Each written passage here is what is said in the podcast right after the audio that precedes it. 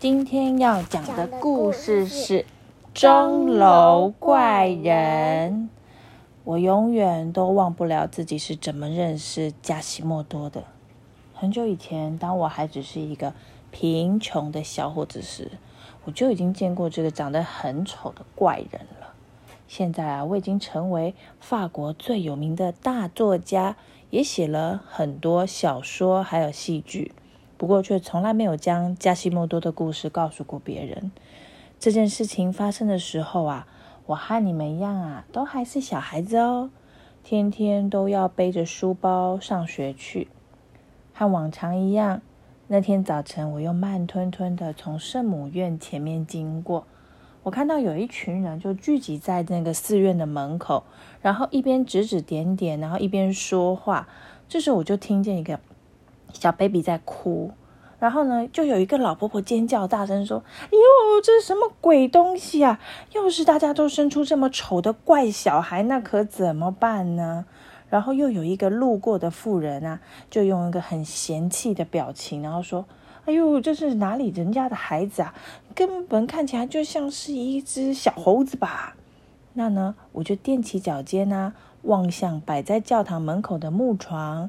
只见被单里裹着一个动来动去的肉团，首先是一个奇形怪状的脑袋，然后他的眼睛肿的变形了，但另一只眼睛又这样紧紧的闭着，鼻子又大又扁，几根歪歪斜斜的牙齿从他厚厚的嘴唇里面这样冒出来，然后头上又长了一大撮红色的头发。那我看在呢木床前面有一个牌子，就写着写着好像不知道什么字，然后我就专心的在上面拼音，拼出来发现他写的是七一气气音，然后啊就有一个妈妈就在旁边带着一个小孩跟他的孩子说，这个气音啊是小妖怪，我就不相信有人会领养它，长得太奇怪了。然后就有人就开始在讲更恐怖的话，说把他丢到火里烧死好啦。然后突然呢，有一个很低沉的声音从大家那群人的后面传过来，说：“这孩子我要了。”那我回头一看啊，原来是那个曾经到学校上过圣经课的克罗德神父。大家都这样睁大眼睛，呆呆的看着他，然后把这个长得很奇怪的小 baby 给抱走。从此以后，我就很久都没见过这个长得很奇怪的小男孩。据说克罗德神父将他带进了圣母院，然后就帮他取名字叫加西莫多。我们现在要讲的这个故事就是加西多莫的故事。想不到啊，十六年后，老天爷就让我再次遇见那时候的那个小孩，并且亲眼目睹这个感人的故事。这么多年来。只要我一闭上我的眼睛，嗯，我就会出现加西莫多攀着绳子救人的那个模样。究竟是什么故事呢？我们先来来讲第一段：愚人节之王。天呐，才蒙蒙的亮，整个巴黎就笼罩在欢欣鼓舞的气氛里面。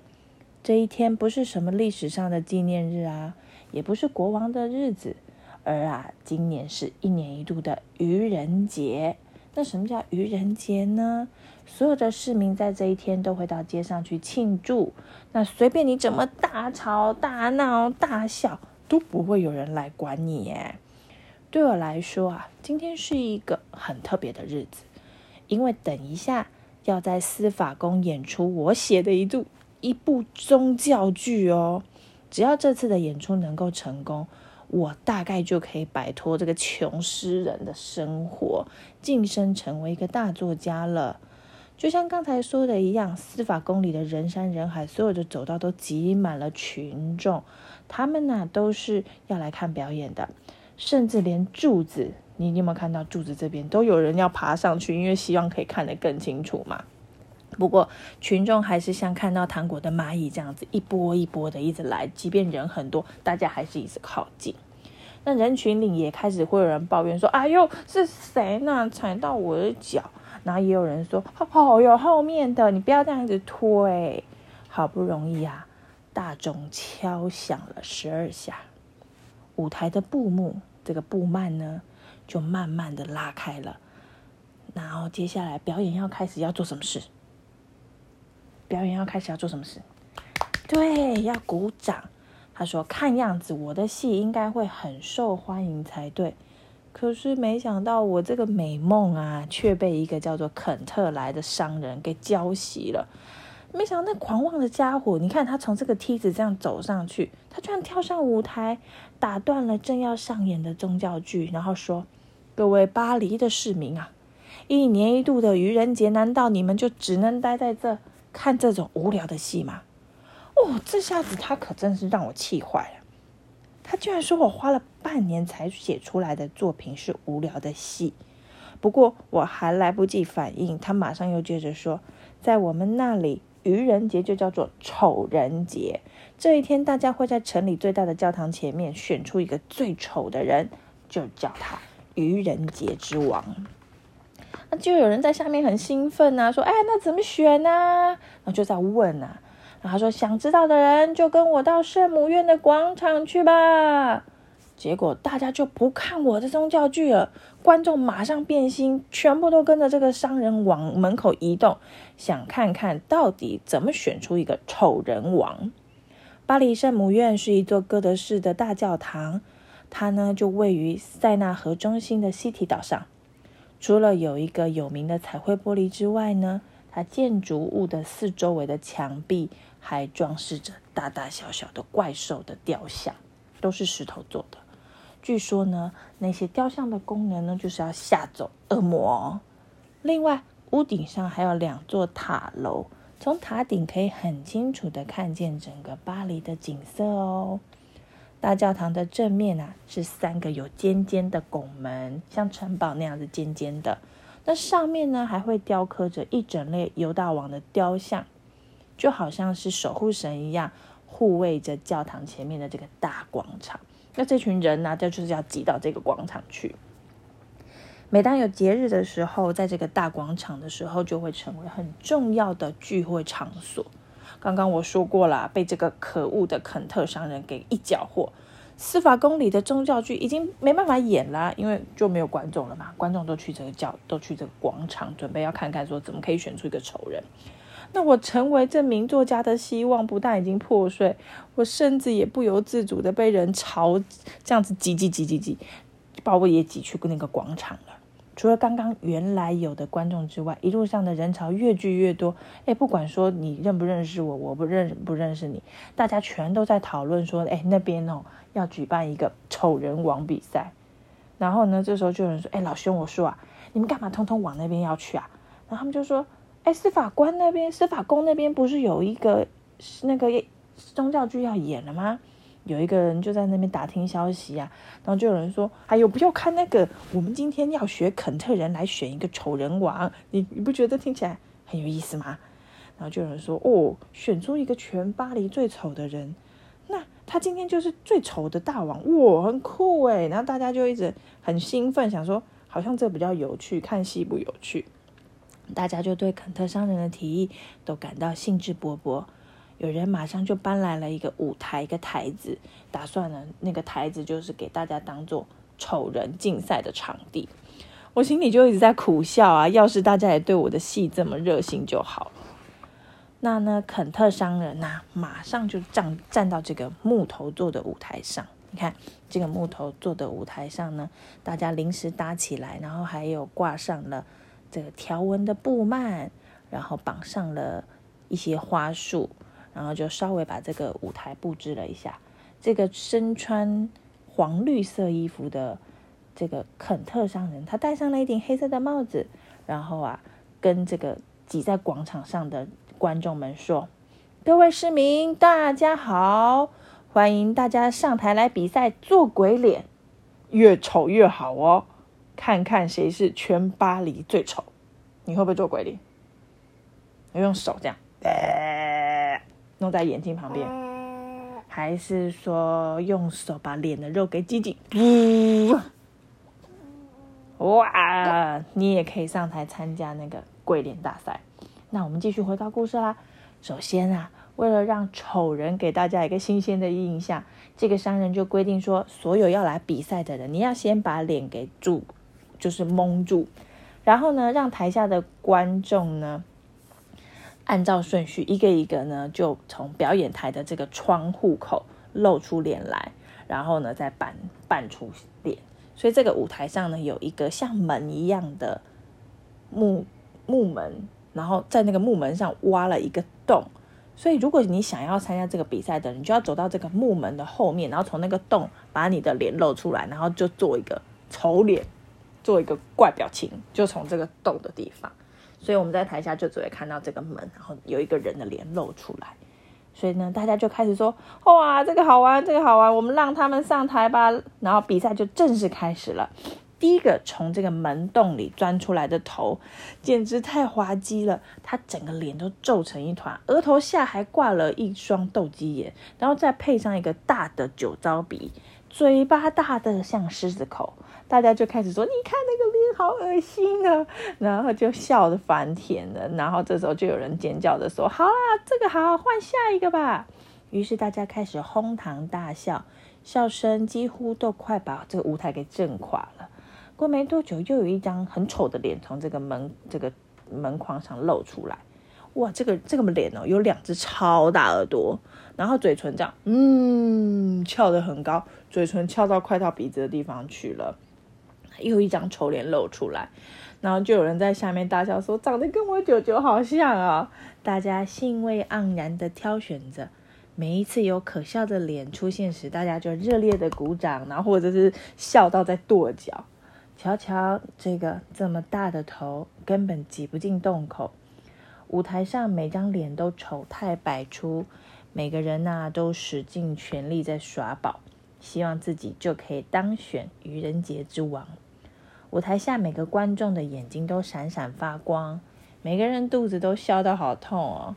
整个广场的气氛就像是不断冒着热气的蒸笼一样，连我啊都看得津津有味。几乎快忘了自己的戏是被这场比赛给搞砸的。观众的嬉闹声越来越大声了，直到有一个很与众不同的丑脸，让大家都都怎么样？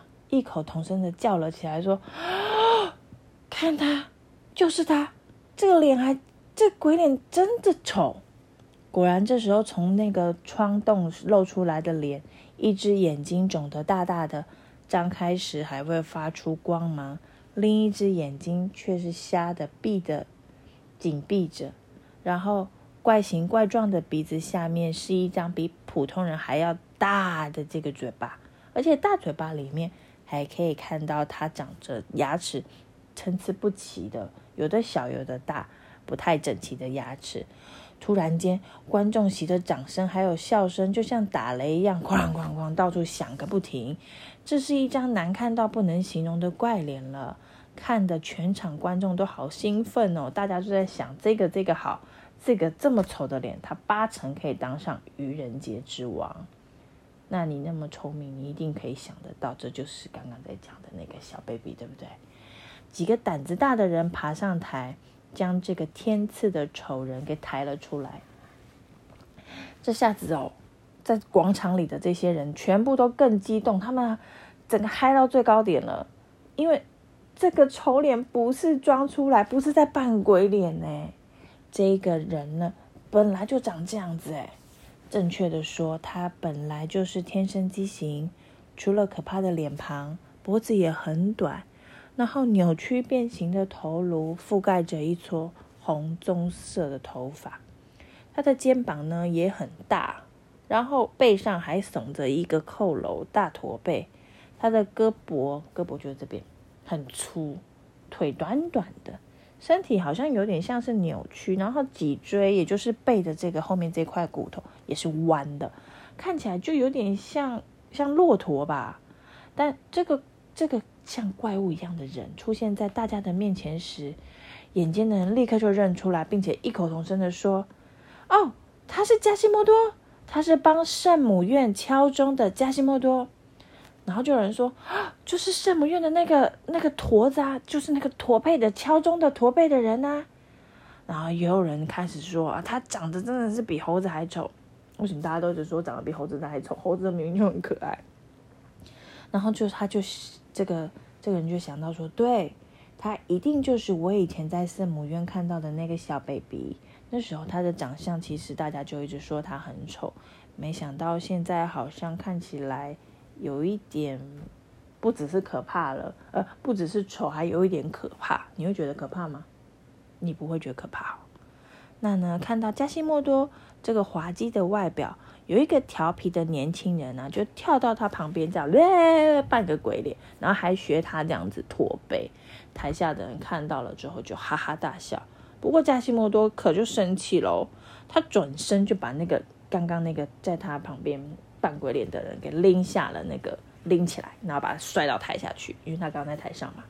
那这下子观众们又发出一阵比刚才更响亮的喝彩声。可怜的加西多么开心的笑着，以为大家都喜欢他，欢迎他。不，对他来说这是个很棒的时候诶，因为平常的时候啊。大家都很讨厌他，然后除了从小就收养他的克罗德神父，从来没有人想跟他说话。不过，即使神父也多半其实是用很凶的、严肃的口气在命令他做事情。